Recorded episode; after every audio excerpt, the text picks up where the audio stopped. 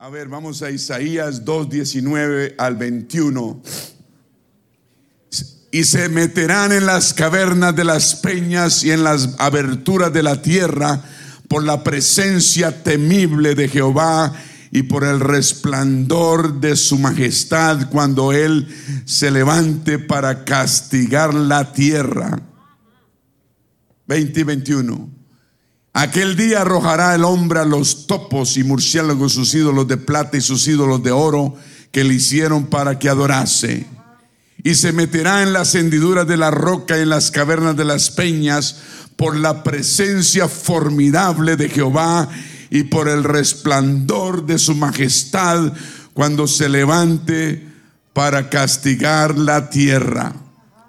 Isaías dice que la tierra será sacudida. Ezequiel también lo dice, que la nación de Israel también será sacudida. Ageo 2.6 dice que los cielos y las naciones serán sacudidas. Hebreos, el apóstol Pablo dice que todo lo que puede ser sacudido será sacudido.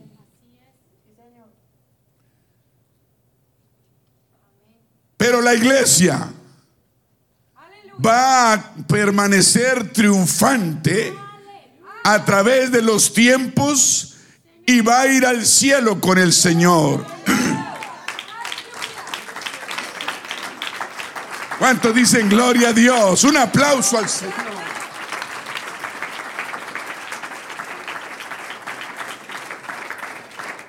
Aleluya, un aplauso al Señor. La iglesia será la única que no va a ser sacudida. El Señor dijo, yo edificaré mi iglesia y las puertas del infierno no prevalecerán contra ella.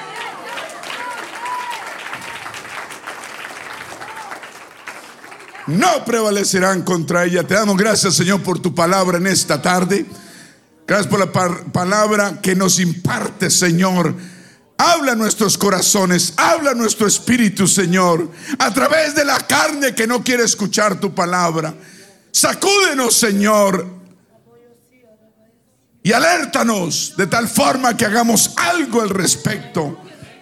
Necesitamos ser lo que tú quieres que seamos. En el nombre de Jesús te lo pedimos. Usa este vaso de barro. Te lo pedimos en el nombre del Señor Jesús. Todos dicen amén. En la bondad y se sientan. Aleluya. La primera mención clara de la iglesia en el Nuevo Testamento es cuando el Señor dice allá en Mateo 16, yo edificaré mi iglesia y las puertas del infierno no prevalecerán contra ella. La iglesia es del Señor. No es suya, no es mía, es del Señor. ¿Quién es la iglesia? Somos los gentiles que pertenecemos al reino de Dios. La iglesia fue profetizada a través de la Biblia desde el Nuevo Testamento, desde el Antiguo Testamento, perdón, la iglesia, y nació en el Nuevo Testamento. La iglesia, la palabra de Dios dice que todas las naciones son bendecidas a través de la semilla de Abraham. Abraham, el padre de la fe. La, Biblia dice que todas las familias de la, de la tierra deben ser bendecidas por la semilla de Abraham. También dice que todos los linajes de las naciones adorarán al Señor. También dice en Isaías que en los últimos días todas las naciones acudirán a la casa de Dios. Muchas naciones, dice, serán rociadas con la sangre del Mesías. Malaquías dice que el nombre del Señor será grande entre los gentiles. La palabra gentil, si usted no sabe qué es, Dios mira al mundo, al hombre, de dos formas. hebreo o gentil. Hebreo o gentil. Gentil es el que no es hebreo por raza. Nosotros somos gentiles, pero somos hebreos por adopción, por fe. Somos hijos de nuestro padre Abraham, que es el padre de los hebreos. ¿Me está escuchando? Muchas naciones se unirán al Señor en ese día, dice Zacarías. Y entre los gentiles el nombre del Señor sería grande. Y Mateo dice que en su nombre confiarán los gentiles. La palabra iglesia, la mencionamos, vamos para la iglesia, la iglesia esto, la iglesia lo otro, viene de la palabra griega eclesía. Eclesía para los griegos del Antiguo Testamento significaba una asamblea de ciudadanos libres que eran llamados a salir de sus casas o lugares de negocios para reunirse y considerar asuntos de interés público. Digan eclesía. En la palabra de Dios, la iglesia no es solo convocada, sino es llamada por Dios para que se reúna a tener compañerismo, a tener unión. Cuando nosotros nos unimos como iglesia, y tenemos compañerismo y unión, eso nos da fuerza y eso nos da poder de Dios.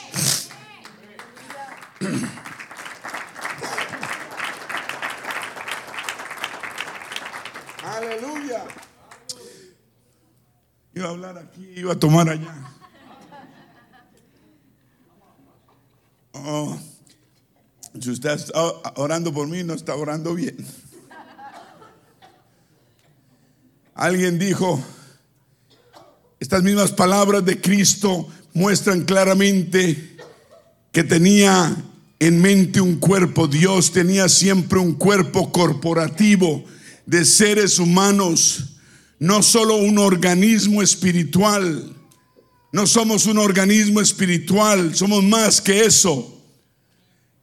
Dios ha usado la eclesía que significa asamblea de personas amén, separadas. Y cuando habló del Hades o del infierno, dijo que allá irán los muertos, pero la iglesia somos seres espirituales vivos. Y vamos a existir continuamente como seres humanos adorando a un Dios por toda una eternidad. Y es clara, dijo él, es clara la voluntad que todos los que tenemos el Espíritu Santo estemos confraternizando y sirviendo juntos a Dios de una forma personal y regular. Hebreos 10:25, gracias. Miren cómo me quieren a mí. Voy a seguir yendo. Mentiras. Hebreos 10:25 dice, no dejemos Hebreos 10, 25, no dejemos de congregarnos como algunos tienen por costumbre, sino exhortaos, exhortándonos y tanto más cuanto veis, cuando, cuanto veis que aquel día se acerca. Wow. Oye las noticias y ves puro caos. Están hablando de la tercera dosis. ¿Cuántas dosis van a ser? Debemos vacunarnos con el, Espíritu Santo y la mano poderosa de Dios, que es lo único que nos puede guardar y proteger.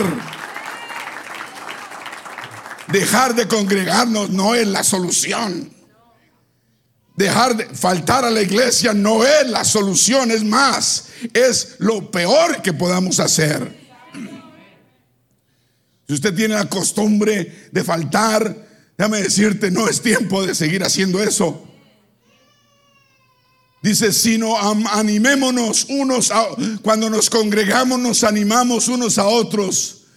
Y dice la Biblia que con más razón ahora que vemos que aquel día se acerca, la venida del Señor se acerca. Dice este hombre que una persona puede engañarse a sí misma pensando que puede servir mejor al Señor y dice que prepararse para el reino de los cielos libre de una congregación. Yo he oído eso. Yo tengo un amigo de 40 años o 35 años que piensa así. Y miro la vida de él y es un caos. Empezó con nosotros en la iglesia y, ya no tiene matrimonio, los hijos, los dos hijos que tiene es un, son, está mal, cada vez mal, cada vez peor, por desobediente, porque el que sabe hacer lo bueno y no lo hace le es pecado. Amén. Es más responsabilidad los que sabemos hacer el bien y no lo hacemos, que los que están afuera y no saben. Yo creo que el Señor va a ser más compasivo con los que nunca supieron que con los que supimos y no lo hicimos. ¿Me están escuchando? Incluso, dice él, podría estar condenándose la persona a sí mismo en las llamas del fuego, del lago de fuego, al no querer o agradarle asociarse con los mismos hijos de Dios. El cristiano independiente, dice él, debe arrepentirse de su independencia si quiere ir al cielo. ¿Me está escuchando? No podemos tener ese pensamiento independiente. Ese pensamiento independiente, de ese pensamiento independiente nos debió haber salvado el Señor. Él nos salvó y nos rescató para nosotros servirle a Él, no para estar independientes. ¿Me está escuchando? La palabra eclesía en el Nuevo Testamento se usa más de 114 veces y 110 de ellas habla de la iglesia, digan la iglesia. La iglesia del Señor está conformada por personas liberadas por el poder de Dios. Somos una comunidad celestial libre, diga libre convocados por el Evangelio del Señor Jesucristo desde múltiples, múltiples lugares alrededor del mundo para reunirnos juntos y escuchar de Dios. A la iglesia venimos a escuchar de Dios, a alabar a Dios, de reunirnos con nuestros hermanos de la fe, levantar manos santas a Dios y alabar al mismo Dios, el mismo que nos sacó de las tinieblas a su luz admirable. Y tampoco somos pocos, somos unos pocos que son escogidos a dedo. No. La iglesia no es exclusiva, la iglesia es inclusiva. Vuelvo y repito, la iglesia no es exclusiva, la iglesia no está para excluir la gente, el único que puede excluir a alguien es Dios. La iglesia debe ser inclusiva, incluir a todo aquel que se arrepiente y busca al Señor. Podemos tener espíritu de, ay, no, no, no, y, tener reglas personales de quién debe estar en la iglesia y quién no. ¿Me está escuchando? Eso es absolutamente incorrecto. La convocatoria es para todos los que quieran venir y quieran asumir las responsabilidades. Porque estar en la iglesia incluye ser responsables. Necesitamos ser personas responsables. Un hijo de Dios es responsable, no irresponsable. La iglesia no nos excluye para ser responsables. Es más, nos incluye, nos obliga, nos llama a ser responsables. Delante de todos los demás y delante de Dios. Debemos asumir las responsabilidades. La, iglesia, la palabra de Dios está llena de responsabilidades. No son difíciles. Difícil es irse uno para el mundo y servir al, al enemigo. Eso sí es difícil. Pero estar en la iglesia y servir a Dios no es difícil. Ay, que no quiero hacer eso. Pues hágalo. Es que me gustan las cosas así, pero a Dios no. Somos llamados, dice la Biblia, de toda clase, de toda tribu y nación. Y llamados de las tinieblas, ¿a dónde? A su luz admirable. ¿A quiénes el Señor ha sacado las tinieblas? Ahora, si usted nació en la iglesia, ay, yo nunca he estado en tinieblas, yo siempre he andado en la luz, pues demuéstrelo. Yo viví en la oscuridad 24 años, yo sé cuál es la diferencia. Ahora, si usted nació en la iglesia, lo felicito, pero aprenda la diferencia entre la luz y la oscuridad. Porque si usted no sabe la diferencia, tal vez está viviendo en la oscuridad creyendo que está en la luz.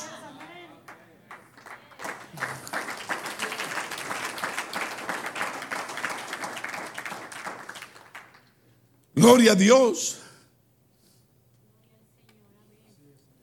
Diga gloria al Señor. Sin embargo, hermanos, la palabra iglesia, diga iglesia. No digan iglesia. Ha perdido la mayor parte de su significado original hoy en día. La iglesia definitivamente no es un edificio material de ladrillo o lo que sea. No. ¿Me está escuchando? La palabra iglesia nunca se, se utiliza en la escritura para referirse, referirse a un edificio material. Si decimos, ¿para dónde vamos? Para la iglesia. ¿Dónde queda la iglesia? 4929 Sharon Avenue Road. No, la iglesia somos nosotros. Cuando este edificio está desocupado, aquí no está la iglesia. La iglesia está en la casa. ¿Me está escuchando? El lenguaje utilizado refiriéndose a la iglesia nunca en la Biblia se refiere a un edificio. Escuche lo que dice. La Biblia dice que el Señor añadió a la iglesia los que han de ser salvos. ¿Cómo Él puede añadir al edificio? ¿Los pega con cemento? Él añadió a la iglesia al grupo de personas salvas para ser salvos. Entonces usted no está pegado al edificio, usted está pegado a la salvación que Dios le ha dado, que está dentro de la iglesia. Herodes persiguió a la iglesia. Herodes mandó a matar a los bebés pequeñitos porque sabían que ahí venía el Mesías. La Biblia dice que la iglesia fue perseguida, los edificios no los persiguen. Los roban, pero no los persiguen. Pablo saludó a la iglesia, un edificio no es ahí, edificio, ¿cómo estás, ladrillo? ¿Cómo te va? Pablo saludó a la iglesia. La, la, Biblia dice que la iglesia tuvo descanso. Está hablando de un grupo de personas. Solo la tradición de los hombres nos ha enseñado que vamos para la iglesia. Y yo sé que yo también lo digo. Pero debemos entender que la iglesia no es el edificio, la iglesia somos nosotros. Cuando el Señor venga, este edificio va a quedar desocupado. ¿Me está escuchando? El Señor Jesús nunca se refirió al edificio de las iglesias.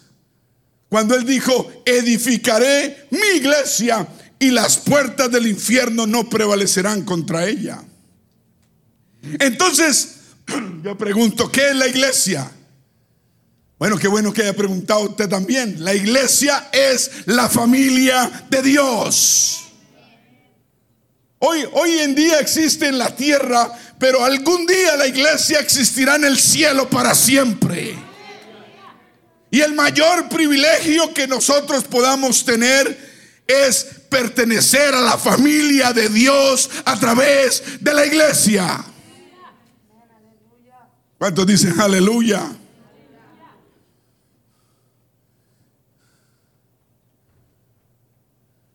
Vamos a ver primera de Juan 3.1, primera de Juan 3.1.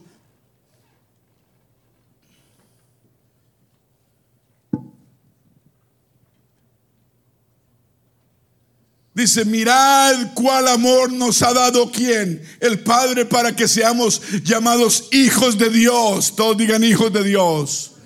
Por esto el mundo no nos conoce, porque no le conoció a Él. En vez de conocerlo, lo rechazaron y lo crucificaron.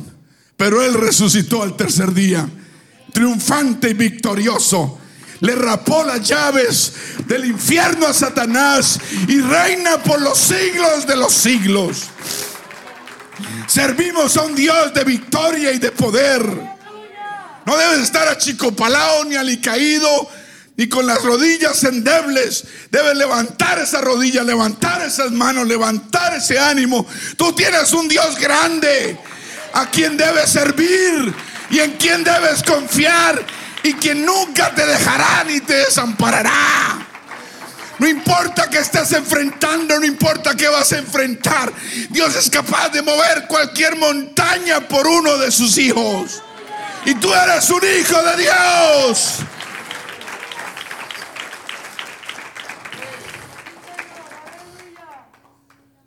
Digan hijos de Dios. Primera de Juan 3.1 nos está hablando del amor tan maravilloso que nos ha dado Dios a nosotros. Y nos ha dado un título, hijos de Dios, no sobrinos, no nietos, hijos. ¿Me está escuchando? Y eso es lo que realmente somos. Yo quiero que usted le meta en la cabeza, ¿quién es usted? Usted no es el hijo de la vieja Esther. Usted es un hijo de Dios a quien Dios compró con su propia vida, su propia sangre. ¿Me está escuchando? Y está preparando en el cielo, ¿qué dice? Una mansión. No cualquier cosa. ¿Me está escuchando? En el cielo las calles serán de oro. Amén. No vamos a tener que pagar renta ni luz, ni agua, ni comprar víveres. No nos tenemos que preocupar por, por comer mucho porque nos vamos a engordar de dietas. No, no, no, vamos a estar contentos.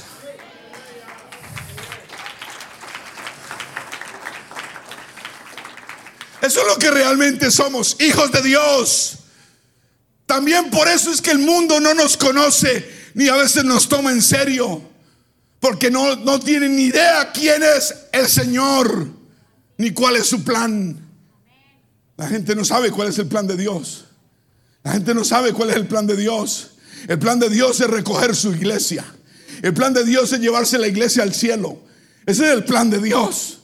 El mundo, la esperanza es quién va a ser presidente, quién nos va a salvar, quién nos va a sacar de esta olla. ¿Quién? No, no, no. No saben que Dios tiene un plan. Y lo más importante es que tú y yo estemos en ese plan. Y es a través de la iglesia. No fue idea mía, es el plan de Dios. ¿Me está escuchando? ¿Qué es la Biblia? Pues la Biblia es el plan de Dios. La historia de Dios construyendo una familia que lo amará a Él por siempre, lo honrará por siempre y por toda una eternidad. Eso es la Biblia. Ahora, Dios no necesita una familia pero deseaba una.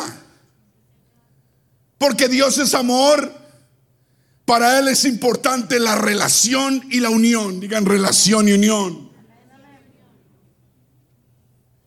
Por eso, si somos realmente hijos de Dios, también tenemos que añorar tener una relación y una unión con el Señor. Amén. Todos los seres humanos fueron creados por Dios, pero no todos son hijos de Dios. lamentablemente.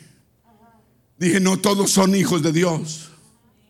La única manera para entrar en la familia de Dios es naciendo en ella. ¿Me escuchó? La única manera de entrar dentro de la familia de Dios es naciendo en ella. ¿Me entendió? Usted y yo nos convertimos en parte de la familia humana cuando nacimos de nuestra madre. Pero uno, pero después nos convertimos y nos volvimos miembros de la familia de Dios en nuestro segundo nacimiento. Cuando nacimos de nuevo. Cuando nacimos del agua, nos bautizamos en agua para perdón de pecados en el nombre del Señor Jesucristo. Cuando recibimos la promesa del Espíritu Santo con la evidencia inicial de hablar en nuevas lenguas. Ahí fue el segundo nacimiento espiritual. El primero fue físico, el segundo es nacimiento es espiritual y es de Dios. Ahí es cuando nacemos en la iglesia. Y si eso es cierto y es cierto, tu familia y la mía espiritual debe ser más importante que la terrenal. Ay, pastor, ¿cómo dice eso?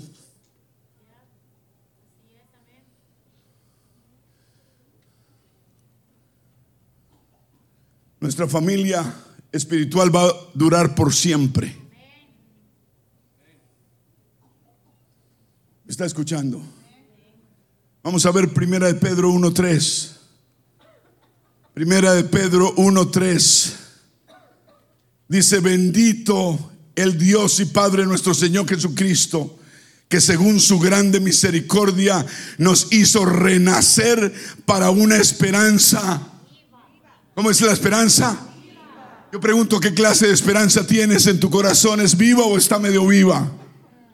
Una esperanza viva por la resurrección del Señor, de Jesucristo de los muertos. ¿Para una qué? Siguiente. Para una herencia. ¿Cómo es la herencia que usted y yo vamos a recibir? Tres cosas. Incorruptible incontaminada e inmarcesible. No se puede corromper, no se puede contaminar y es inmarcesible que no se puede marchitar. ¿Me está escuchando? Esa debe ser nuestra esperanza. Esa es la herencia que usted como hijo de Dios va a recibir. ¿Me está escuchando? Incorruptible, incontaminable e inmarcesible, que está reservada en los cielos para vosotros. ¿Me está escuchando? Tenemos que empezar a actuar como tal.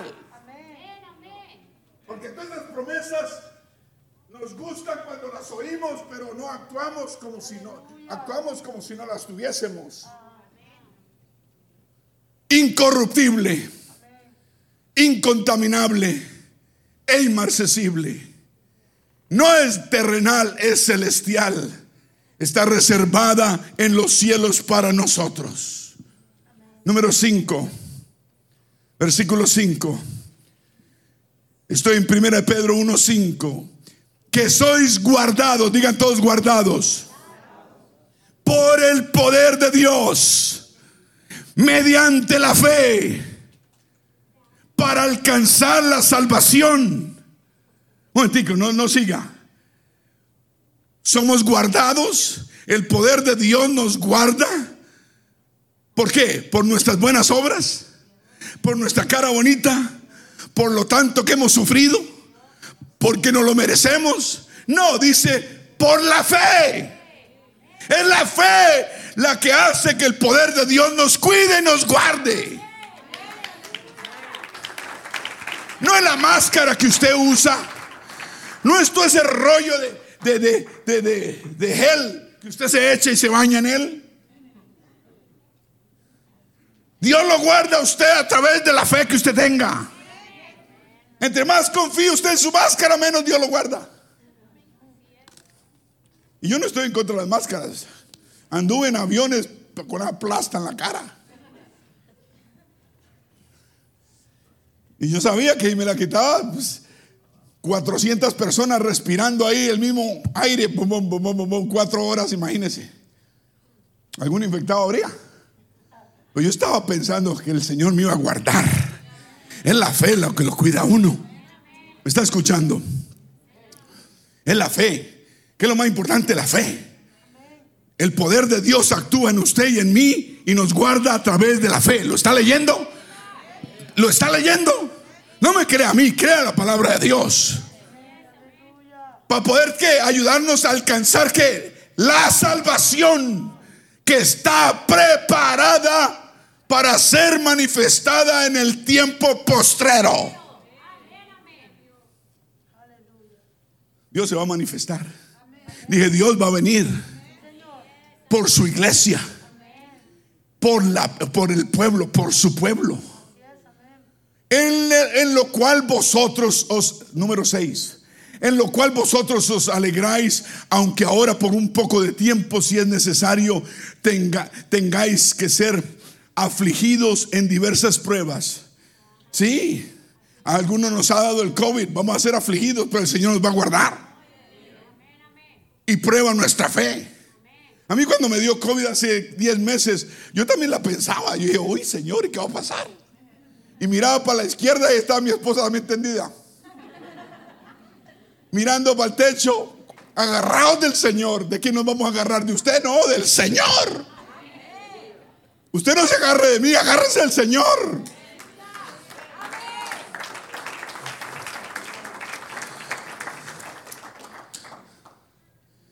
Aleluya.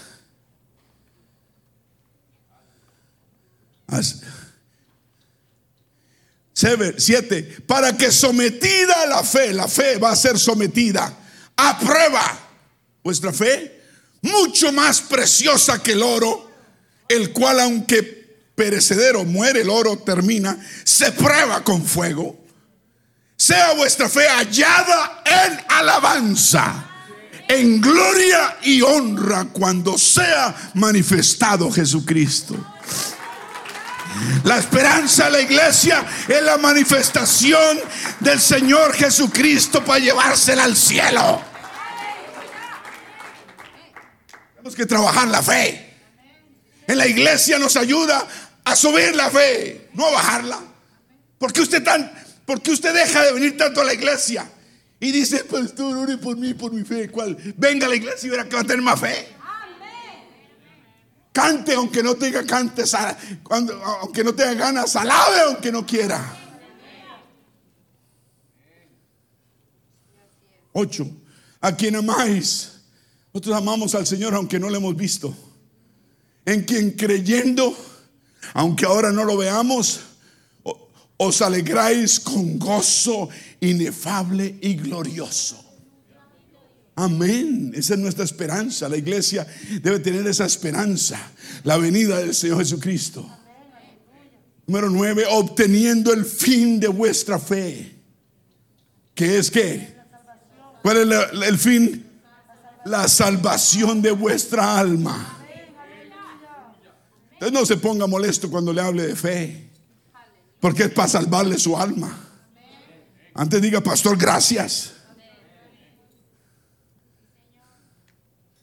Los profetas dice que profetizaron de la gracia destinada a vosotros.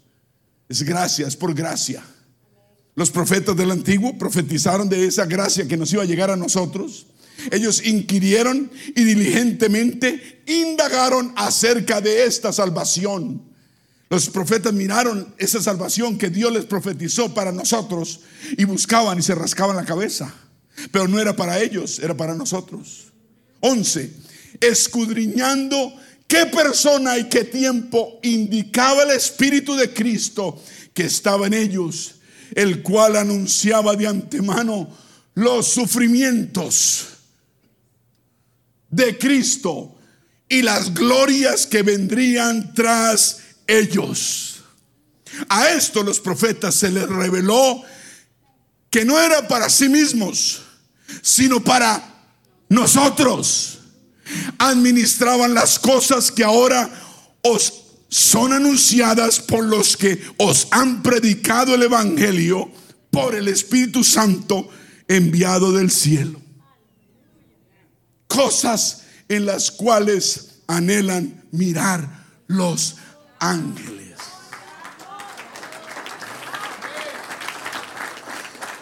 Los ángeles se sientan en estas bancas desocupadas y están allá arriba sentados mirando y diciendo, mirándote a ti tal vez y diciendo, ¿y este? ¿Y este qué le pasa? Yo estuviera sentado en lugar de ese, estaría glorificando a Dios. Y ese que está en la casa echado en el sofá mirando la tele, ¿qué le pasa? Sabiendo hacer lo bueno, no lo hace. Le es pecado. Los ángeles añoran tener la salvación que usted tiene y que yo tengo.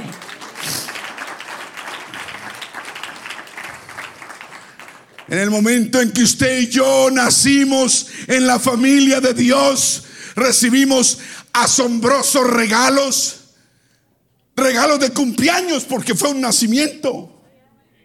Usted no tiene 50, usted tiene tal vez cuatro desde que llegó al Señor. Está joven. Yo por eso le digo siempre que tengo 35. Y es la verdad. Ah, ¿me está escuchando? Es desde que nacimos. Ese, ese, ese es el verdadero cumpleaños. Amén. Los que llevan 100 años, pues no cuenten. Cuando uno nace en la familia de Dios, recibe asombrosos regalos. Recibe el nombre de la familia. Recibe la semejanza de la familia. Recibe los privilegios de la familia de Dios. Y recibe la herencia de la familia. Gálatas 4, 6 al 7. Gálatas 4, 6 al 7. Dice así, y cuanto, y por cuanto sois hijos, Dios envió a vuestros corazones el espíritu de su Hijo, el cual clamaba Padre. Así que ya no eres esclavo, sino hijo. Tú no eres esclavo, sino hijo. Tú no eres esclavo, sino hijo. Y si eres esclavo hoy en día, el Señor está aquí para libertarte de esa esclavitud. ¿Qué te está esclavizando? ¿Qué te está encadenando? El Señor vino a rescatar y a sacar de la esclavitud a todo aquel que esté esclavizado.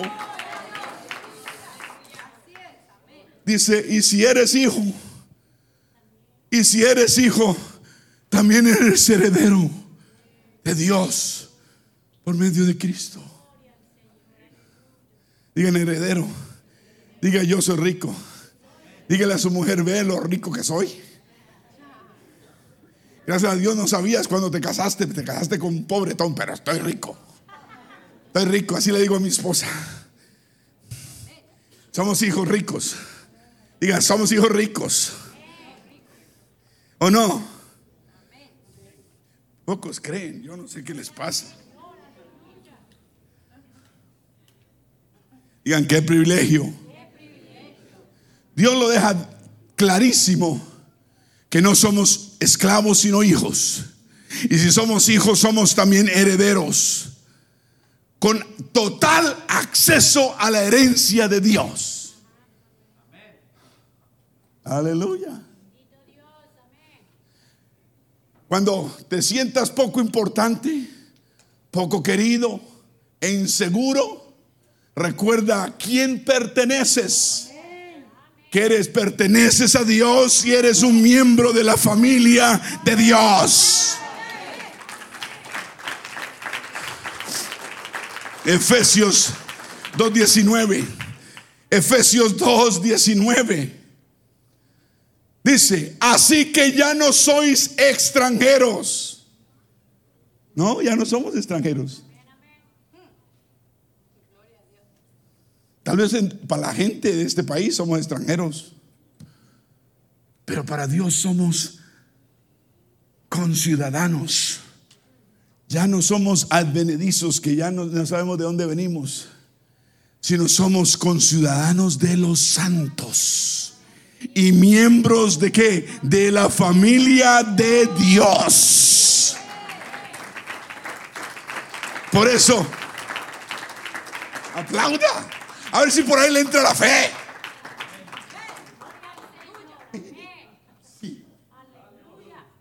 Si la palabra es leída y usted ni siquiera la recibe, está en la olla.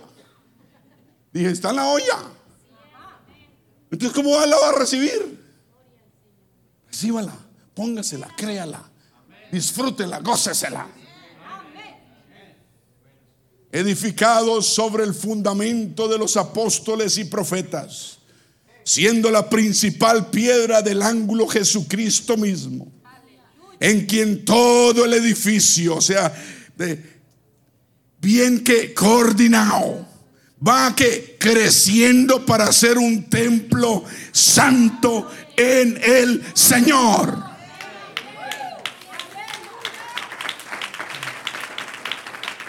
en quien vosotros también sois juntamente edificados para morada de Dios en el Espíritu. La Biblia no sabe nada de esos cristianos llaneros solitarios. ¿Te ha conocido algún llanero solitario? ¿Cristiano o cristino? Santos solitarios, ermitaños espirituales que están, que están aislados de los demás creyentes. ¿No he oído la gente que dice, ay no, a la iglesia no voy, yo tengo una relación personal con Dios? dicen, allá solo piden plata. Esos que tienen problema con la plata no han entregado su corazón totalmente al Señor.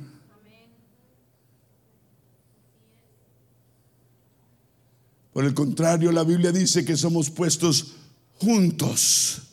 Somos en la iglesia estamos unidos los creyentes, construidos juntos, somos miembros juntos, somos herederos juntos, estamos encajados juntos.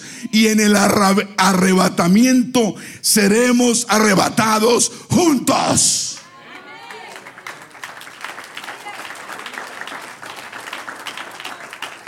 Más de 50 veces en el Nuevo Testamento se utiliza la frase unos a otros unos a otros. No es coincidencia.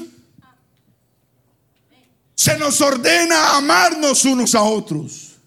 Se nos ordena orar los unos por los otros. Se nos ordena animarnos los unos a los otros. Se nos ordena amonestarnos los unos a los otros. Se nos ordena saludar los unos a los otros. Se nos ordena servir los unos a los otros. Se nos ordena enseñar los unos a los otros. Se nos ordena aceptarnos los unos a los otros. Aceptarnos desde que sea, no sea un tema bíblico y no sea lo opuesto a lo que enseña la palabra. Tenemos diferentes personalidades, gustos y debemos creernos.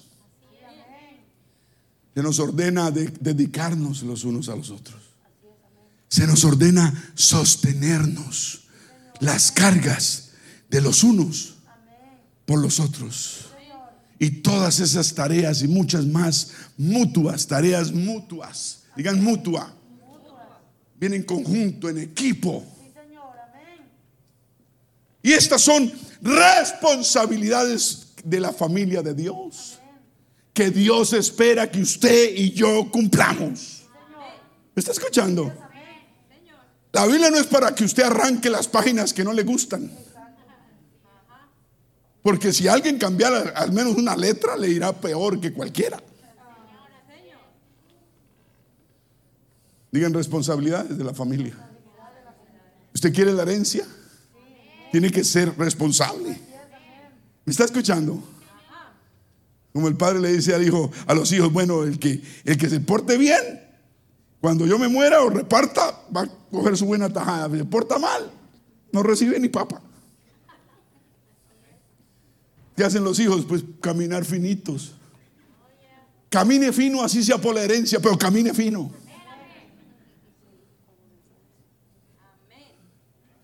No debemos estar detrás de cosas materiales, pero, pero si nos las dan, bienvenidas son.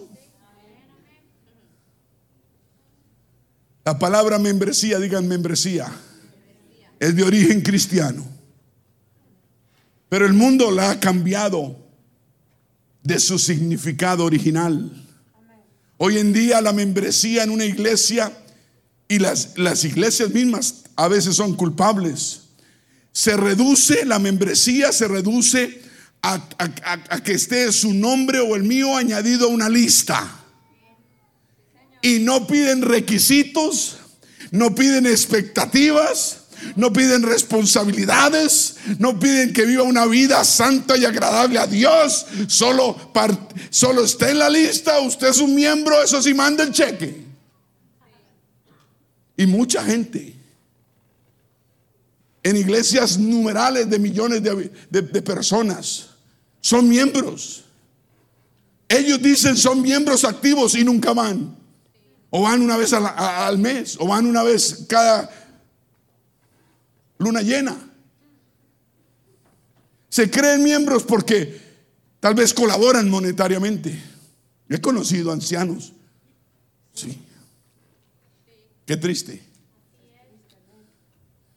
La Biblia tiene responsabilidades y requisitos y expectativas. Dios espera cosas de nosotros. Sí, Señor. Uno no puede vivir independientemente. Uno no puede vivir como quiere. Uno vivir de acuerdo a la palabra de Dios.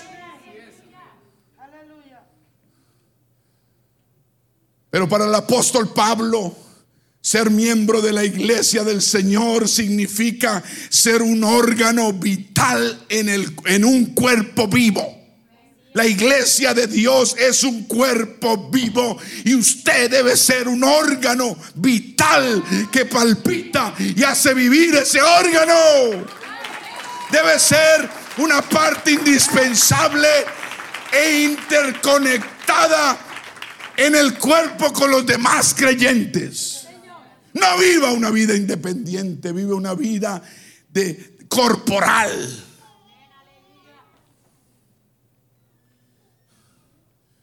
Romanos 12, 4 y 5. Romanos 12, 4 y 5 dice, porque de la manera que en un cuerpo humano tenemos muchos que miembros, pero no todos los miembros del cuerpo tienen la misma función, así nosotros, siendo muchos, somos un cuerpo en Cristo y todos miembros los unos de los otros.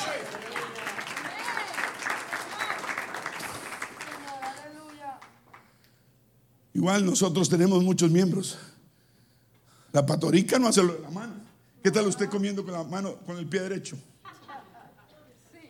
Ahí, sí le serviría la dieta. Cada miembro tiene una función especial. Lo mismo ocurre en la iglesia. Todos somos parte de su, del único cuerpo, el cuerpo del Señor, que la iglesia y cada uno de nosotros tiene un trabajo diferente que hacer. Y como somos todos un solo cuerpo en Cristo, nos pertenecemos los unos a los otros y cada uno de nosotros necesita de todos los demás. ¿No me oyó? Dije, nos pertenecemos los unos a los otros y cada uno, cada uno de nosotros necesita de todos los demás.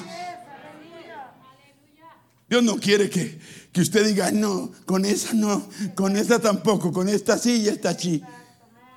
Debe vivir una vida cristiana china, esta chi, esta no. Chino, chino. No puede, la iglesia no es exclusiva, es inclusiva.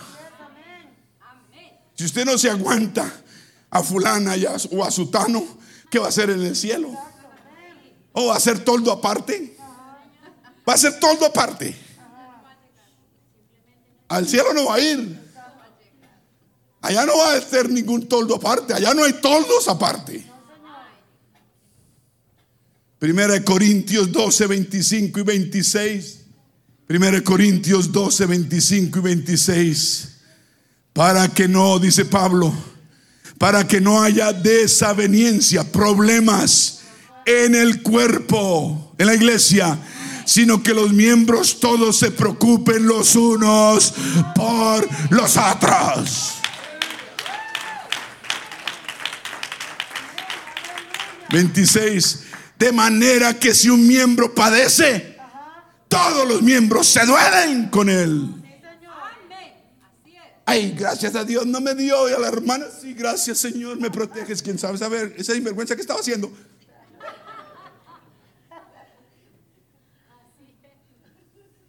Así, así. ¿Usted se alegra por el mal ajeno? Bonito corazón tiene.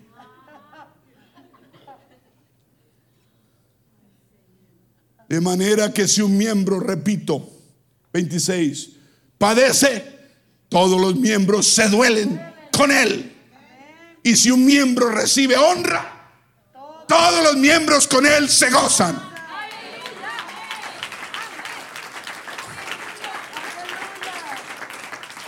Llegó la hermana con una cartera Gucci. Y usted ve esa cartera Gucci y dice, uy, ¿quién sabe dónde se la robó? Lo que no cuenta la hermana es que son esas fake que hacen en la China y venden a 20 dólares.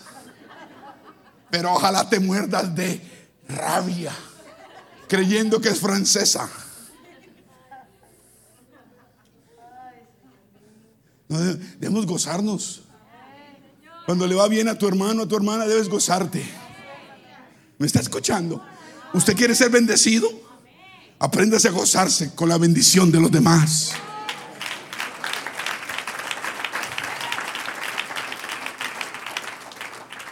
La forma en que Dios diseñó nuestros cuerpos es un modelo para entender nuestra vida en común como iglesia. Cada parte independiente de todas las demás partes, las, las partes que vemos y las partes que no vemos son importantes. Uno no ve el hígado como es, pero es importante. Y hay que cuidarlo. Los que les gusta tomar medicina para cualquier cosa. O con el hígado. El hígado es el que más sufre. Una cosa que mi mamá nunca hizo fue tomar medicina. Yo no estoy en contra de la medicina. Yo tomo medicina todos los días para la tiroides porque a mí me la sacaron hace 13 años. Y yo no soy así de bruto de no tomar medicina. Porque si no, me va mal. Cuando, no, cuando la tiroides no me funcionaba, mi esposa me decía, ¿cuántas cucharaditas de, de azúcar en el café? ¿Dos o una? Y yo, ¿dos? ¿Una? No podía responderle. Y ella me decía, pues dos, siempre te tomas dos. Y yo, bueno, échele dos.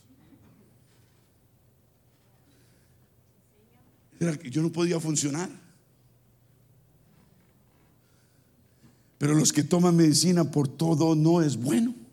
Mi mamá tiene 91 años, su corazón está bien, no toma medicina para dormir, se queda dormida a las ocho y media de la noche, duerme toda la noche, se para una vez al baño y ya, y no toma medicina para nada. Si le sube la tensión a 170 le dan una pastillita pequeña y se la baja, no es más. La gente está aterrada. Nunca fue a los médicos, tal vez por, por no querer pagarles. Pero si a ella le dolían las, las, las coyunturas, me cuenta una, una, una señora que, que, conoce la familia desde hace mucho tiempo y la está cuidando, que mi mamá, que empezaba con siete limones y se tomaba siete jugos de limón en la mañana, la siguiente semana creo eran seis y después cinco y cuatro y tres y, y se quitaba todo dolor. Y hoy en día no toma medicina. Yo no sé si fueron los limones. Pero yo digo que es la fe, porque es una señora de fe, habla con Dios todas las noches. Yo estaba, yo estaba en el cuarto con ella ahí acompañándola, ahí por la noche, no hacía más. Yo voy a eso. No, si usted cree que yo voy a, a fiestear, está equivocado. Y ella a las ocho y media le entraba el sueñito y dijo, mi hijito, ¿ya comió? ¿Sí? Ah, está comiendo y está durmiendo bien. Y yo, sí, mamá, bien, como bien. Yo no le estaba contando que estaba tomando jugo con saltinas por la dieta, que le iba a contar. Y dijo, ah, y no tiene sueño. Y yo no la agarraba. Y yo no la agarraba. Hasta que la agarré después. Ella lo que quería es quedar solita y ponerse a orar a Dios. Entonces ya antes de que me echara yo me salía. Necesitamos ser sabios. A veces no, no nos entra. Aleluya. Necesitamos recuperar y practicar el significado bíblico de ser miembros de la iglesia. La iglesia, repito, no es es un cuerpo y no un edificio. La iglesia es un organismo, no una organización. Aunque no, está, no estamos en contra de edificios ni en contra de organizaciones, pero debemos entender las cosas. ¿Me está escuchando? Y si la iglesia es un órgano, un miembro se separa, si en un órgano, perdón, en órgano, un miembro se separa de alguna forma de su cuerpo, el brazo, una oreja o la nariz, el, el cuerpo va a claudicar y finalmente tal vez morir. Porque si es un cuerpo, si es un miembro vital en el cuerpo, va a morir. Y así nosotros, cuando somos, estamos desconectados o cortados de la sangre vital del cuerpo local que es la iglesia, nuestra vida espiritual se marchitará y finalmente nuestra vida espiritual va a morir. Por eso es que el primer síntoma, escúcheme bien, me está escuchando. Por eso es que el primer síntoma síntoma de decadencia espiritual es generalmente la asistencia a la iglesia inconsistente. Dejar de venir a la iglesia. Sacar achaques.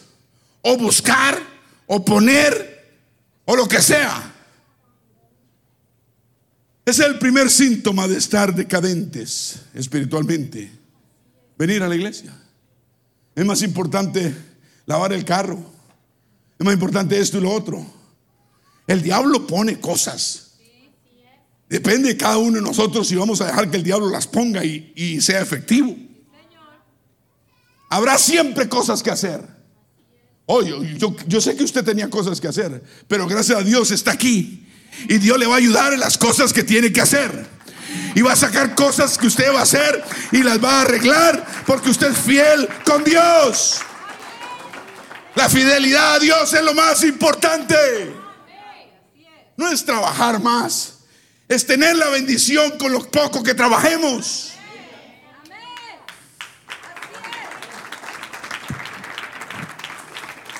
La membresía en la familia de Dios no debe ser algo ignorado y puesto casualmente. Algunos tienen la iglesia como, como, ahí vamos de vez en cuando, ahí cuando podemos. La iglesia es la agenda de Dios para el mundo. ¿No me oyó? La iglesia es la agenda de Dios para el mundo. La iglesia es indestructible y la iglesia existirá por toda la eternidad. La iglesia va a sobrevivir el universo, va a sobrevivir todo lo que aquí venga. Hay gente que le dice a uno, eh, yo no necesito ser miembro de una iglesia. Es una persona arrogante e ignorante. Una persona ignorante dice eso. Ignorante de las cosas de Dios. Ha leído la Biblia, no la ha entendido. ¿Está escuchando? La iglesia es tan importante que Jesús mismo murió por ella en la cruz. Entonces no me diga que la iglesia no es importante. Deje de poner excusas. Deje de hacer cosas los domingos, los jueves cuando debe estar en la iglesia. Se está matando espiritualmente. No está creciendo como Dios quiere. Va a enfrentar cosas usted mañana y no podrá enfrentarlas porque es una persona que no entiende o no quiere entender. Y si usted faltó estos días, a mí mi esposa no me estuvo contando quién faltó y quién no. Aquí no trabajamos con chismes. Y no le estoy predicando a los que este, faltaron o no. A todos.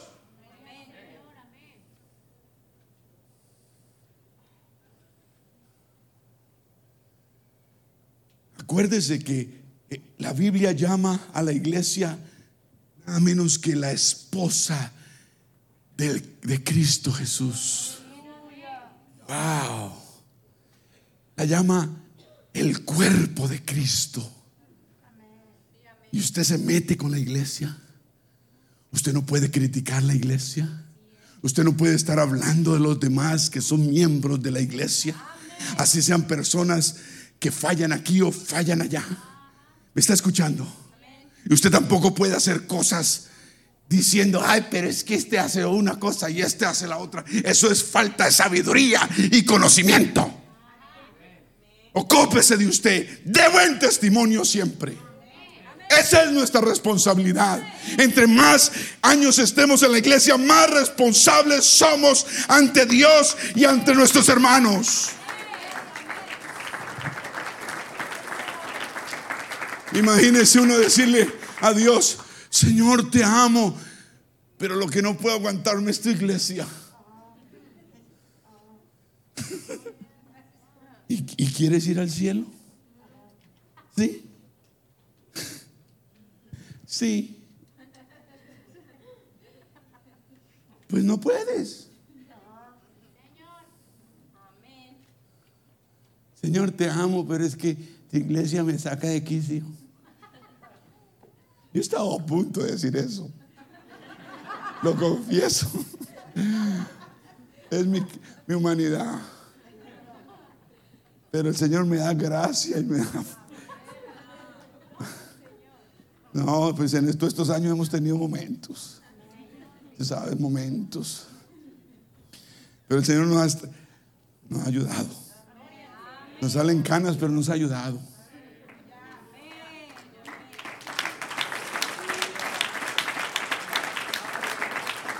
Yo quiero que usted entienda que Dios nos manda a amar a la iglesia tanto como el Señor lo ha hecho.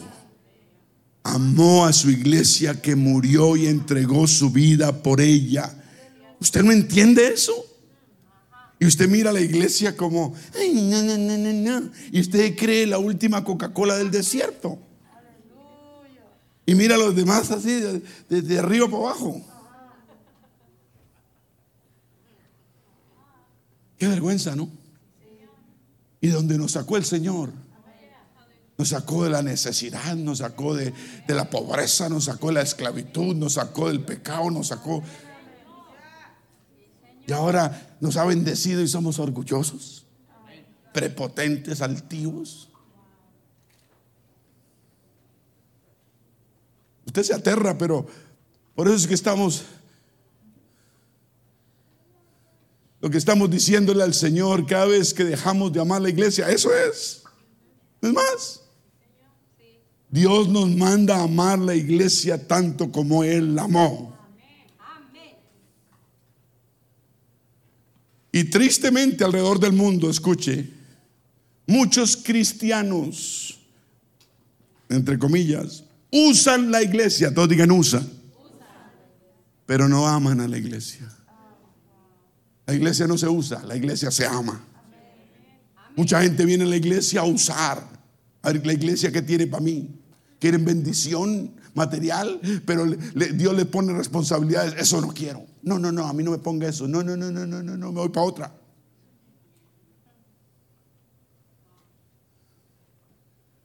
Muchos cristianos que conocen Juan 3:16, el versículo más conocido en el ámbito cristiano alrededor del mundo, no aman a la iglesia. Desconocen primera de Juan 3:16. Vamos a ver Juan 3:16. Juan 3:16 dice, porque de tal manera amó quien Dios al mundo que ha dado a su Hijo unigénito para todo aquel que en Él cree no se pierda, más tenga vida eterna. Vamos a ver primera de Juan 3:16. En esto, primera de Juan 3:16, en esto hemos conocido el amor en que Él puso su vida por nosotros. También nosotros debemos poner nuestras vidas por los hermanos.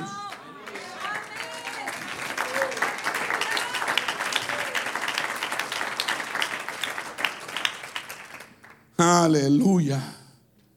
Puede parecer más fácil ser santo cuando no hay nadie cerca de uno para frustrarle todas las preferencias que tenga. Pero esa es una santidad falsa y no probada. ¿Me entendieron? Los que están descuidados no entendieron ni papa. Tiene que ponerle cuidado a la palabra. ¿Cómo, cómo le pone cuidado a otras cosas? ¿Cómo, cómo en el trabajo si está aquí? Así. Salvando el cheque. Y aquí tiene que salvar la salvación y está todo descuidado. Mirando el reloj a ver a qué hora se va. No le dije que eran tres horas, llevamos una apenas.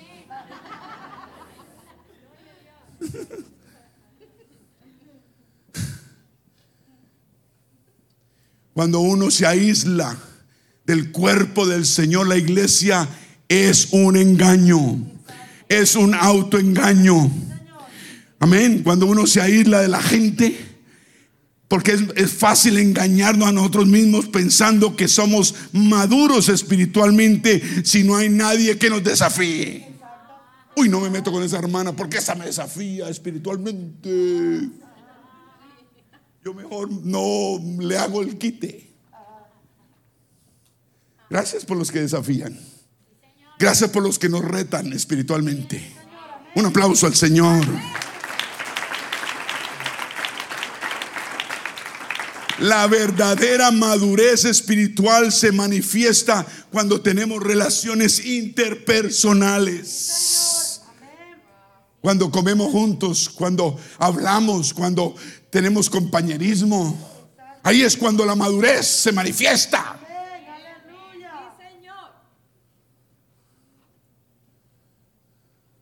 Ocuparnos de nuestros propios asuntos, escúcheme bien, no es algo bíblico. Más bien la Biblia nos ordena a involucrarnos en la vida de los demás. No estoy hablando de chismoso. Estoy hablando de involucrarnos, de dolernos el, el, pesar, el dolor, el mal ajeno. ¿Está escuchando? Hebreos 3:13. Hebreos 3:13. Dice, mirad.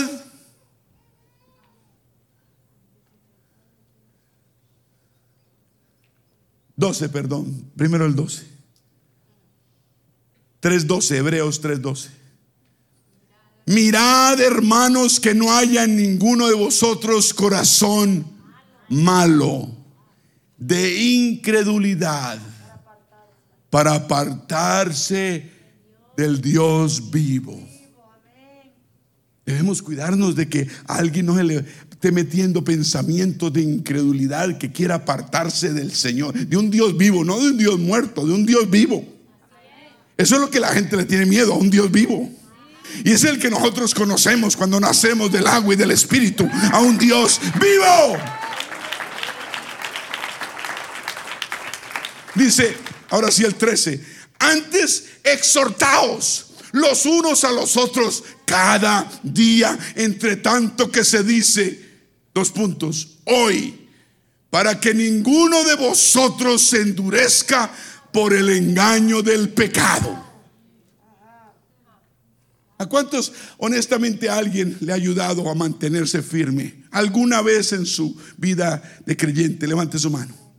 Alguien.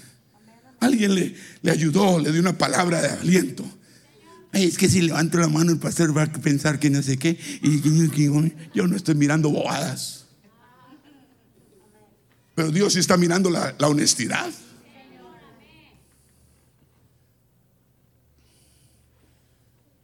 Gracias a Dios, porque sí, el enemigo quiere endurecernos el corazón con el engaño del pecado. Por eso queremos exhortarnos a nosotros mismos, unos a otros. Amén. Porque el diablo es astuto y la carne es débil. Y todos conocemos este versículo, Hebreos 10, 25. Amén. Los veo nerviosos, están parando. ¿Qué, qué pasa? ¿Hay ratones en la casa o hay pulgas o... Hebreos 10, 25 dice, no dejarnos de congregarnos, como algunos tienen por costumbre, sino exhortándonos y tanto más cuanto veis que aquel día se acerca.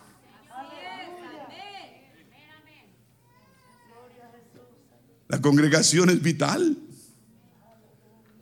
Mire, es que Satanás ama a los creyentes desvinculados, desconectados de la vida del cuerpo de Cristo. El Satanás ama a los creyentes aislados de la familia de Dios y que no rinden cuentas a nadie. Dicen, ah, gloria a Dios, bendito al Señor, yo no le rindo cuentas a nadie. Porque sabe que están indefensos e impotentes contra sus acechanzas. Una persona que se aísla, que se desvincula, que se desconecta del cuerpo, es presa fácil para Satanás. Por eso no debemos limitarnos solo a asistir a la iglesia, debemos asistir continuamente. Amén. La diferencia entre ser un asistente a la iglesia, todos digan asistente, y un miembro de la iglesia, todos digan miembro se encuentra en una palabra. La diferencia entre un asistente y un miembro se, diferencia entre una palabra. ¿Sabe cuál es? Compromiso. Un asistente no tiene compromiso, un miembro sí está comprometido. Los asistentes son espectadores desde la barrera. Los miembros se involucran en las cosas de Dios. Los asistentes son consumidores, los miembros son contribuyentes. Los asistentes quieren los beneficios de una iglesia y no comparten ninguna o poca responsabilidad. ¿Está escuchando? Los miembros ponen la iglesia como el centro de sus vidas. En cambio, los asistentes son como parejas que quieren vivir juntas sin comprometerse a un matrimonio. Porque las cosas de Dios son compromiso. Digan compromiso. Digan compromiso. Usted no le está haciendo un favor a Dios, Dios le está haciendo un favor a usted y a mí. Los miembros dicen con todo corazón, sí. Los asistentes dicen, déjame orar a ver Dios qué me dice. Y se vuelven espirituales. Ah, let me pray about it. Uy, tan espiritual. Va a ser ayuno. Una pregunta tan sencilla.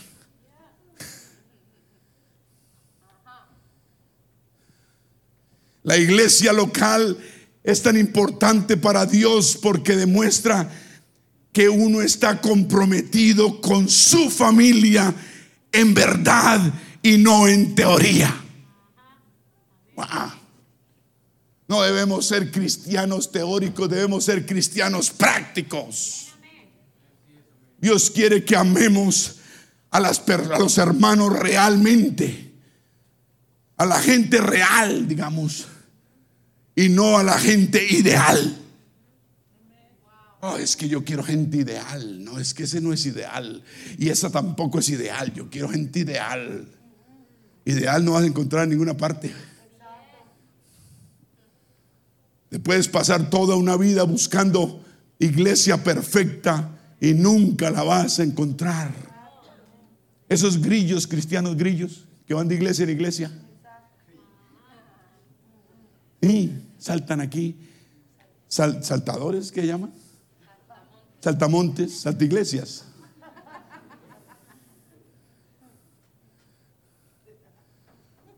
Usted y yo estamos llamados a amar a, las a la iglesia que es imperfecta, como lo hace Dios. Dios ama a la iglesia imperfecta. Y no estoy hablando de sinvergüenza. No es que podamos hacer lo que queramos. ¿Me está escuchando? Tenemos responsabilidades delante de Dios. Usted lee la Biblia y los cristianos del primer siglo tenían compromisos específicos. ¿Está escuchando? Decían Hechos 2.42, Hechos 2.42, dice, y perseveraban en la doctrina de los apóstoles, en la comunión y en el partimiento del pan y en las oraciones. ¿Está escuchando? Usted cuando sale a comer, ¿a quién invita? A la gente ideal. ¿Y los otros qué? Que los coma el tigre. En los cumpleaños, ¿a quién invitas? No, a mis amiguitas. Es que esa, esa habla mucho de Dios. Y ya hablamos de Dios en la iglesia, ¿para qué más?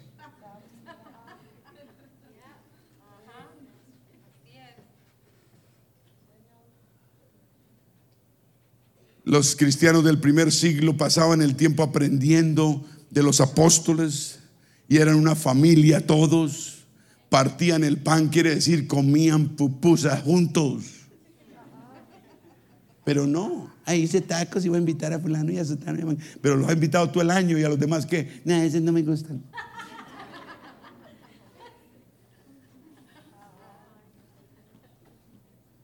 La iglesia la vida cristiana, digan vida cristiana, es algo más que un compromiso con el Señor porque incluye un compromiso con todos los demás hermanos también.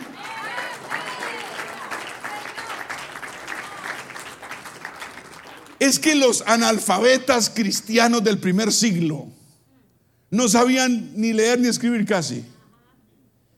Ellos tenían, eh, comprendieron eso allá en 2 Corintios 8, 5, la última parte, 8, 5.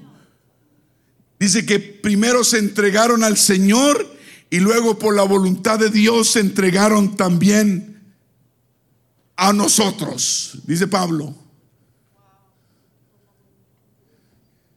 Y no como lo esperábamos, sino que asimismo se dieron primeramente al Señor y luego a nosotros por la voluntad de Dios. No necesita estudiar, tener un master's en Christianity para entender esto. Gloria a Dios.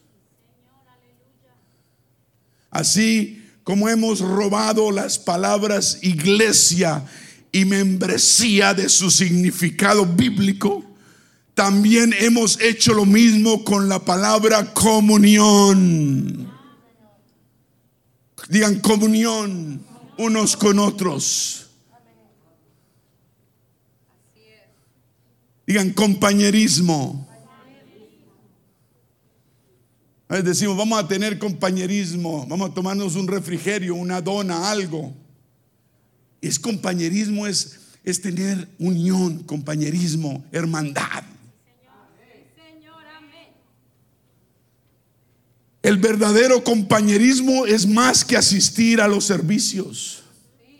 Es experimentar la vida nosotros juntos. Incluye más de 50 mandatos bíblicos que dice unos a otros unos con otros, amarnos los unos a los otros, orar los unos por los otros, animar los unos a los otros, amonestar los unos a los otros, saludar los unos a los otros, servir los unos a los otros, enseñar los unos a los otros, aceptarse los unos a los otros, honrarse los unos a los otros, perdonarse los unos a los otros, cargarse mutuamente, todos digan mutuamente, los unos a los otros y muchas tareas más. Ay, pastor, ese tema no me gusta, pero es importante. Que no te guste no quiere decir que no es importante para Dios. Digan compromiso. Todos digan compromiso. ¿Qué tan importante es el compromiso? Yo le voy a responder, es absolutamente crucial. Si usted no lo tiene compromiso, la Biblia dice que estás caminando, no estás caminando en la luz. No digan compromiso. Compromiso. Juan, primera de Juan 1.7. Primera de Juan 1.7. Pero si andamos en la luz o en luz, como Él está en luz, tenemos comunión unos con otros. Y la sangre de Jesucristo, su Hijo, nos limpia de todo pecado. ¿Cuál es la clave de ese versículo? Ah, no, a ti te gusta es es la luz, quieres luz y esto, pero tener comunión, ay no. Ay, no, ese tan duro no, pastor. Y la sangre, eso sí nos gusta, que la sangre del Señor Jesucristo nos limpie de todo pecado, eso sí, pero lo que es comunión, queremos andar en luz, pero comunión no queremos tener. Aleluya, un aplauso al Señor. Primera de Juan 4:20. Ah, yo le dije que eran, mejor dicho, no lo voy a recordar. Primero es Juan 4:20. Si alguno dice, yo amo, yo amo a Dios y aborrece a su hermano, es mentiroso. ¿Ah? ¿No le gustó? Se lo repito. Si alguno dice, yo amo a Dios y aborrece a su hermano, es mentiroso.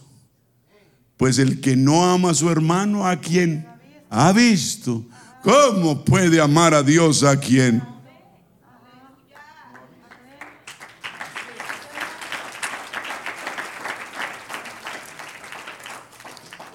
Pastor, ¿qué?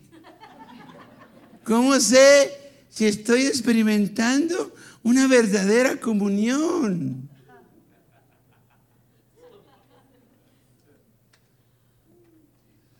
Ah, me alegra que preguntes. Porque el verdadero compromiso la gente experimenta la autenticidad. Digan autenticidad. ¿Usted sabe la diferencia entre un billete falso y uno bueno, auténtico? Ok. El verdadero compañerismo necesitamos ser auténticos, honestos el auténtico compañerismo no es una charla ahí superficial, hablar bobadas. Ay, vamos a tomar café, vamos a tomar té, y hablen una cantidad de tonterías. Y salen más carnales que cualquiera. Hablan de la cartera Gucci, de la no sé qué. Cuando hay verdadero compañerismo, hay un intercambio genuino de corazón a corazón. Y solo ocurre esto con personas honestas, auténticas.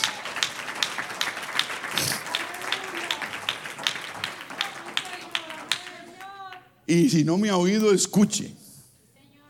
El verdadero compromiso eh, perdón, el verdadero compañerismo solo se produce cuando las personas comparten sus heridas.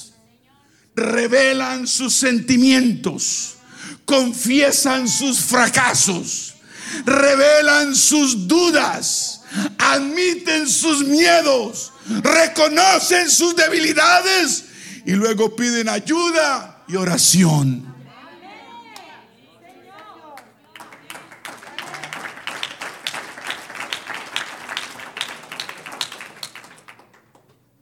Digan honestidad. Entonces la próxima vez que tengas compañerismo con alguien, comer, hablar con una hermana, con un hermano, debemos aprender a compartir nuestras heridas, revelar nuestros sentimientos.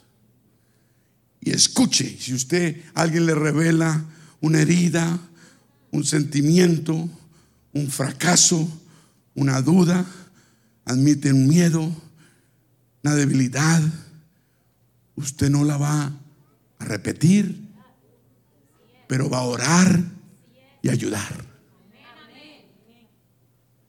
Ahora, si la persona, usted no puede ayudar, usted tiene que decirle que hable con el pastor o su esposa. Si alguien llega a decirle, pero no le cuente a nadie, le voy a decir algo, pero prométame. No le puedo decir júreme porque el pastor me enseña que no puedo nada. Pero si pudiera lo haría. Prométame que no le va a contar menos al pastor o a la esposa. Ahí mismo usted diga, no me cuente. A mí no me amarre las manos. A mí no me entregue esa papita caliente. Tienen una papita caliente que no pueden con ella. ¿La quiere? Pero no le cuente a nadie. Ahí le va.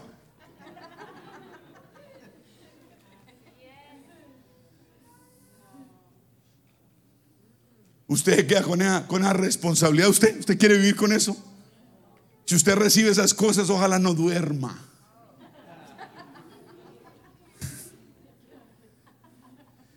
Dígale a esa persona que hable, hable.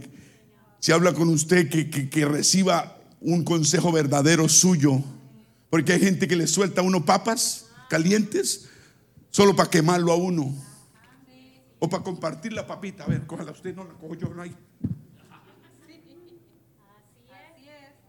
Debemos buscar solución a los problemas. El mundo piensa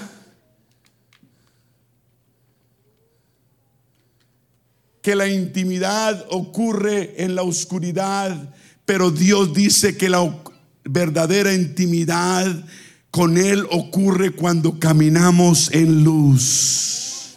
Digan en luz. La gente quiere vivir en oscuridad, pero Dios dice debemos andar en luz.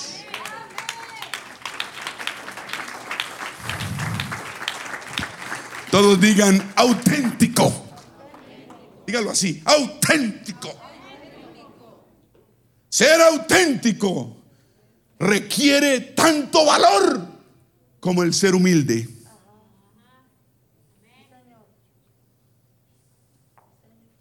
Debemos ser humildes y ser auténticos. Significa que debemos aprender a enfrentarnos a nuestro miedo, a la exposición del miedo, al rechazo y a que no nos vuelvan a herir. Debemos ser auténticos. ¿Por qué? Porque uno se arriesga al hacerlo. Y cuando uno es auténtico, busca y consigue el crecer espiritualmente. Para, uno crecer espiritualmente, necesita ser auténtico. Auténtico. Auténtico. No falso, auténtico. Ser el mismo aquí, allá y en todas partes.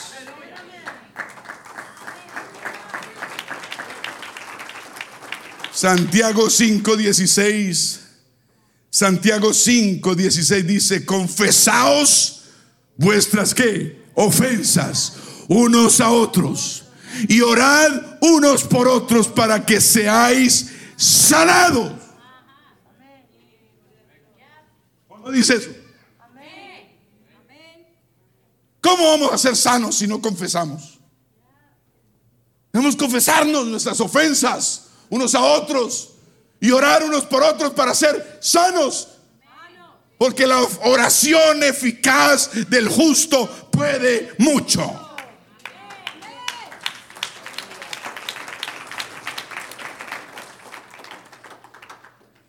El mayor reto de todos es ser honestos. Primero con nosotros mismos y luego con los demás. Una persona que no es honesta con los demás tampoco ha sido honesta con sí misma. Y una, una persona que no es honesta consigo misma no puede ser honesta con los demás. Y una persona que no es honesta con los demás no puede ser honesta consigo misma. Digan honestidad. Punto número dos. Ya voy a acabar. En el verdadero compañerismo, la gente experimenta una palabra que se llama mutualidad. Viene de mutuo, mutuo, mutuo, mutuo, mutuo.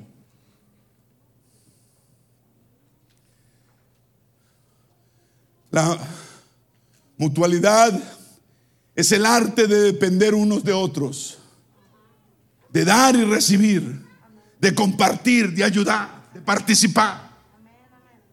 Dios diseñó el cuerpo, su iglesia de esta manera, porque todos nosotros somos más consistentes, más fuertes cuando otros caminan con nosotros.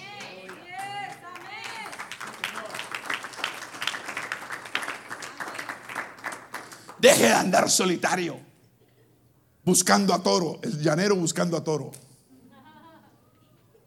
Los jóvenes no entienden eso. ¿Llanero solitario? Romanos 1.12. Romanos 1.12. Y esto es para ser mutuamente, mutuamente confortados por la fe que nos es común a vosotros y a mí. En el compañerismo mutuamente nos confortamos por la fe. ¿Está escuchando? Quiere decir, Pablo está diciendo, necesito vuestra ayuda, hermanos, Pablo el apóstol, porque no solo quiero compartir mi fe con ustedes, sino quiero ser alentado por su fe propia. ¿Está escuchando? Uno se alienta con la fe de los demás. Uno se fortalece con la fe de los demás.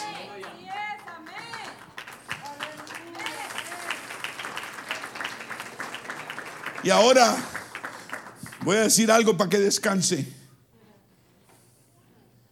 Usted no es responsable por todos en el cuerpo de Cristo. Usted no es responsable por todos pero eres responsable ante todo. ¿Me escucharon? Pastores, que yo no soy responsable por todo. No, pero somos responsables ante todos. ¿Se entiende la diferencia? Somos responsables. Nuestro testimonio es crucial. ¿Usted cree que no hace mal daño cuando da mal testimonio?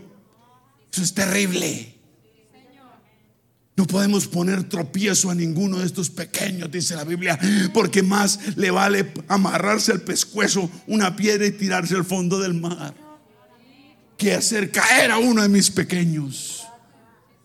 Y los pequeños son esos esas personas que están tratando de salir adelante.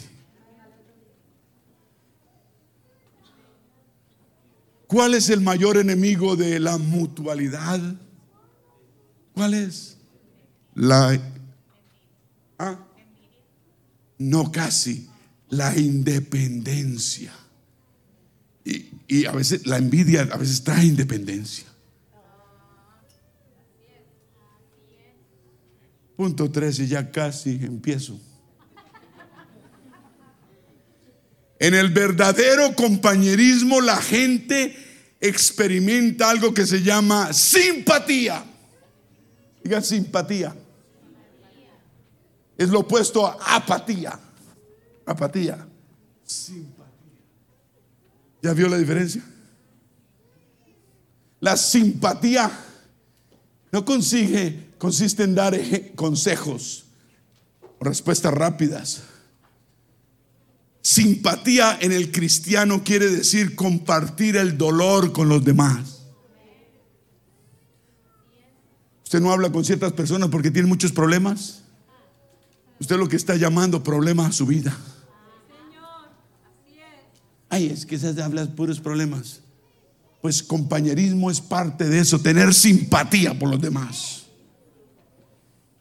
¿Me está escuchando? O si no, voy a seguir predicando. Cada vez que comprendes y afirmas los sentimientos de alguien positivamente, estás construyendo. Y se está construyendo un verdadero compañerismo cristiano. Cuando tú comprendes y afirmas los sentimientos de alguien. Pero la mayoría de veces tenemos prisas, que tengo prisa para arreglar las cosas que no tenemos tiempo ¿no? de simpatizar con la gente. Estoy full ocupado. Así va a decir Dios cuando lo llames y le pidas ayuda. Llámame más tarde que estoy full ocupado. Estoy, ocupando con las personas que usted no quiso ayudar. Yo. Yo. ¿Verdad? Sí. Ahí nos vemos más tarde.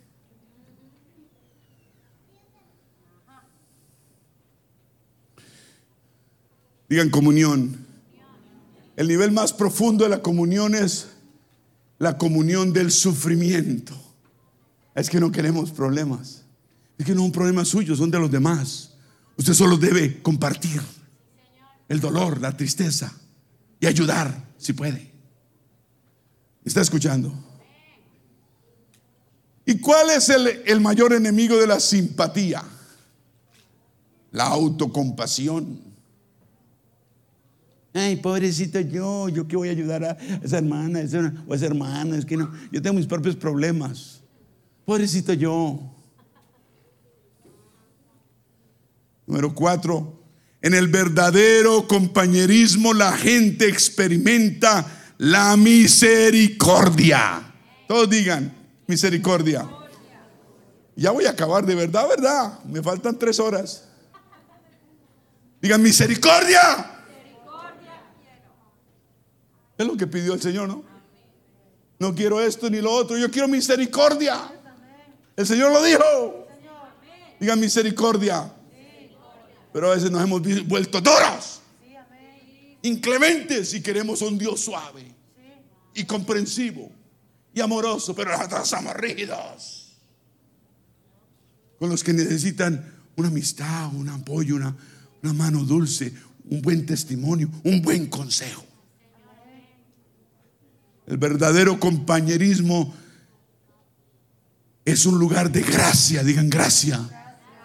No donde los errores se frotan o se restregan, sino que se tratan de eliminar los errores. El verdadero compañerismo solo ocurre cuando la misericordia gana la justicia. Y todos necesitamos misericordia porque todos tropezamos y caemos. Porque somos personas imperfectas. Y inevitablemente nos herimos unos a otros cuando estamos mucho tiempo juntos. Por eso es bueno el compañerismo, pero sano. A esa confiancita no es bueno. ¿Ah? Tenemos que tener respeto siempre. Unión, acercamiento, respeto. Unión, acercamiento, respeto. Nunca pierdas el respeto, ni que te falten el respeto. Muchas personas no quieren mostrar misericordia porque no entienden la diferencia entre confianza y perdón. Debemos aprender a perdonar. El perdón es dejar a un lado que el pasado. Y la confianza tiene que ver con el comportamiento futuro. Amén. Después explicamos eso. El perdón debe ser inmediato. Se lo pidan o no se lo pidan. Y la confianza se construye con el tiempo. Nunca se te pedirá que perdones a otra persona más de lo que Dios ya te ha perdonado a ti. Hay personas que no quieren perdonar, es porque no han recibido el perdón de Dios.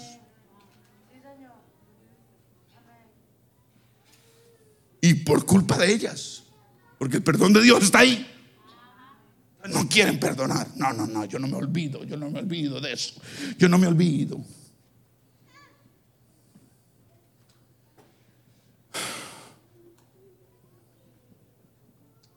Gloria, diga gloria a Dios.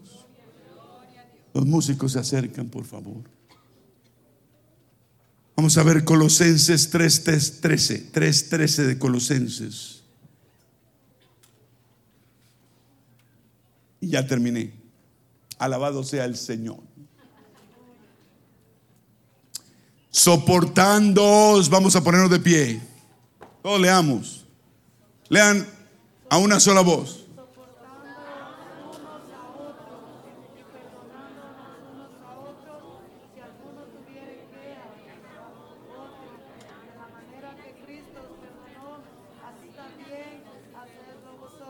Wow. Otra vez, soportándoos unos a otros, soportándonos unos a otros y perdonándonos unos a otros si alguno tuviere queja contra otro. Punto. De la manera que Cristo os perdonó, así también hacedlo Wow. Wow. Es difícil perdonar. Tal vez hay heridas en el fondo de tu ser que no has entregado al Señor para que las sane. Tal vez hay tendencias odios contra alguien que te hizo daño en el pasado. Pero déjame decirte, Dios sana toda herida. Dios sana toda herida al punto que desaparece. Si tienes, si se te hace difícil perdonar cuando te quedan mal, necesitas aplicar el amor que Dios aplicó en tu vida y el perdón que Dios te ofreció cuando eras como yo un pecador. Y Dios te perdonó. Y olvidó y escogió olvidar tus pecados y los puso bajo la sangre. Necesitamos ser personas, hermanos y hermanas, perdonadores. Tener corazón perdonador.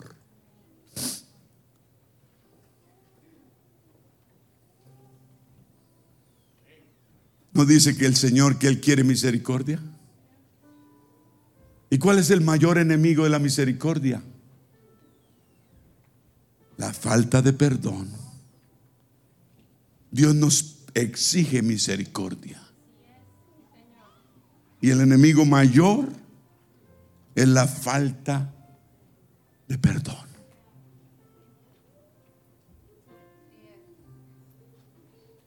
Y no se puede tener comunión sin perdón.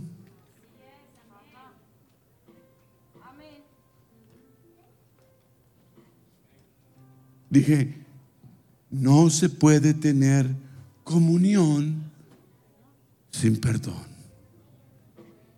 Señor, danos un corazón perdonador. Señor, dame un corazón perdonador. Dame un corazón que perdona las faltas que me han hecho, las heridas que me han causado, los oprobios, los engaños. Dame un corazón perdonador, Señor. Así como tú me has sanado mis heridas, yo necesito aprender a perdonar los que me han herido. Yo quisiera abrir este altar para todos, porque se ha predicado la palabra ampliamente hoy. Y catarabocondoro boyara. Y cosotori andararí andarabocondoro bojosotoro. Y candoro boyara kia torri candara bojo sandori anda. Alabojo torri catoro boyara. Abro este altar. Vamos a venir a acercarnos todos a este altar. Dos minutos, tres minutos. Y la rabocondo roboco sorrianda. Levanta manos al cielo. Dice, Señor, ayúdame. Señor, ayúdame. Oh Dios de la gloria, aleluya. Ayúdame a ser auténtico en todo lo que haga tener compañerismo basado en la autenticidad. Que mi compañerismo sea, no sean charlas superficiales, sino un compañerismo honesto siempre. Ayúdame a revelar mis heridas, a compartir mis sentimientos, a confesar tal vez mis fracasos, a revelar mis dudas admitir mis miedos, a reconocer mis debilidades y pedir oración a mis hermanos y hermanas y ayuda. Ayúdame a ser honesto. Ayúdame, Señor, a caminar en luz. Ayúdame, Señor, a ser más auténtico y ser humilde a enfrentarme a mis miedos, a exponerme al rechazo que me vuelvan a herir, a aprender a confesar mis ofensas unos a otros y a orar unos por otros para recibir sanidad. Señor, entiendo que el mayor enemigo de ser auténtico es el orgullo. Quita todo orgullo de mi vida. Soy mujer orgullosa, soy hombre orgulloso. No quiero este espíritu de orgullo más en mi vida. En el nombre de Jesús, sácalo. Lo rechazo. Este espíritu de orgullo que no me deja ser auténtico, real, conmigo mismo y con los demás.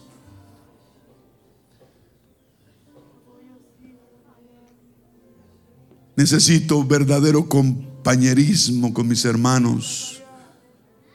Necesito aprender a vivir la mutualidad de poder depender los unos de los otros, de dar y recibir, compartir y ayudar.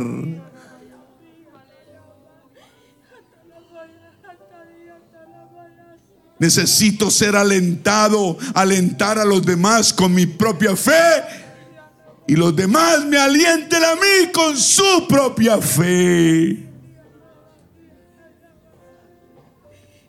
El mayor enemigo, comprendo, Señor, de la mutualidad es ser independiente. Rechazo ser una persona independiente.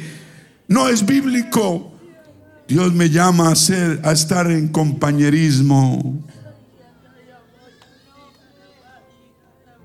Señor, ayúdame a ser más simpático o tener simpatía más por el dolor ajeno. Nos necesitamos los unos a los otros. Compartir los problemas, las dificultades. Y entiendo que el mayor enemigo de la simpatía es la autocompasión. Señor, entiendo que un verdadero compañerismo se experimenta con misericordia. Misericordia, debo ser más misericordioso. han sido duros conmigo.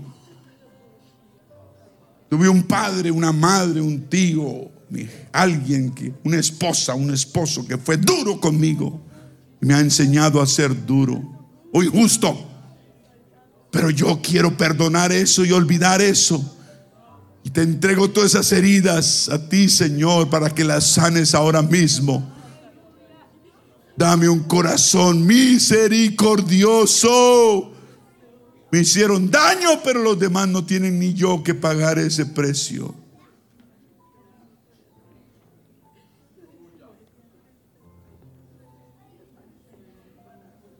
Necesito aprender a perdonar porque no se puede tener comunión cristiana bíblica verdadera sin perdón. Necesito aprender a perdonar toda herida que me han causado desde la niñez hasta el día de hoy.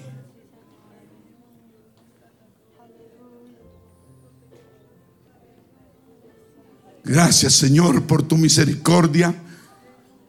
Esta adoración ha sido de corazón, Señor, en este altar te pido que me ayudes y voy a hacer lo que tengo yo que hacer. Tú no me vas a obligar a perdonar. Yo tengo que decidir perdonar. Es una decisión individual y propia. Y voy a hacerlo. Voy a, perdonar a aquellos que me han hecho daño. No puedo vivir más una vida de rebeldía por falta de enfrentar un problema pasado. Mis hijos están sufriendo por ello.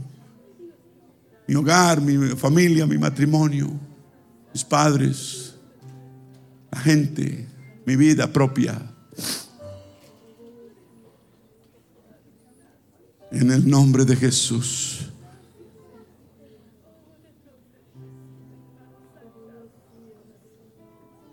Uno es lo que le han hecho en mundanamente, pero espiritualmente uno no tiene que ser lo que le han hecho.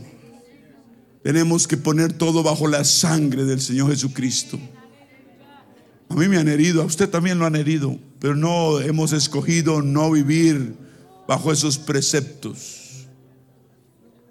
Uno cuando lo han herido y no ha perdonado, uno vive una vida de rebeldía y está en contra de la autoridad, de la autoridad de Dios, de, la, de, los que representan la autoridad. Sin uno querer, lo hace.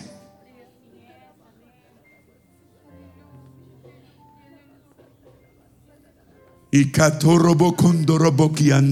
soto. Gracias, Señor, por tu ungüento sanador puesto en mi corazón Voy a empezar a orar por aquellas personas que tal vez me hicieron daño, que se equivocaron. Debían haber hecho una cosa buena, hicieron una cosa mala y decido orar por ellas hasta que yo perdone totalmente y esa herida quede totalmente sanada.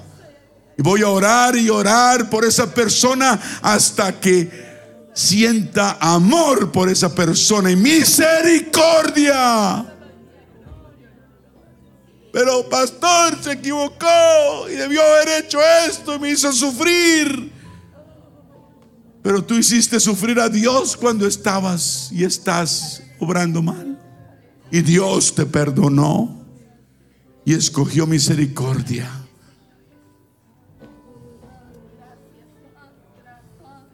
Si alguien necesita oración, pase aquí adelante especial. Vamos a orar por usted. Si alguien quiere confesar algo, confiéselo públicamente y le vamos a ayudar a orar. Dios es un Dios de perdón y de misericordia. Y con robo con boyara. Y cosariandarabo con boyara kiatoria. Aleluya. Levanta tu voz en oración, ruego y súplica.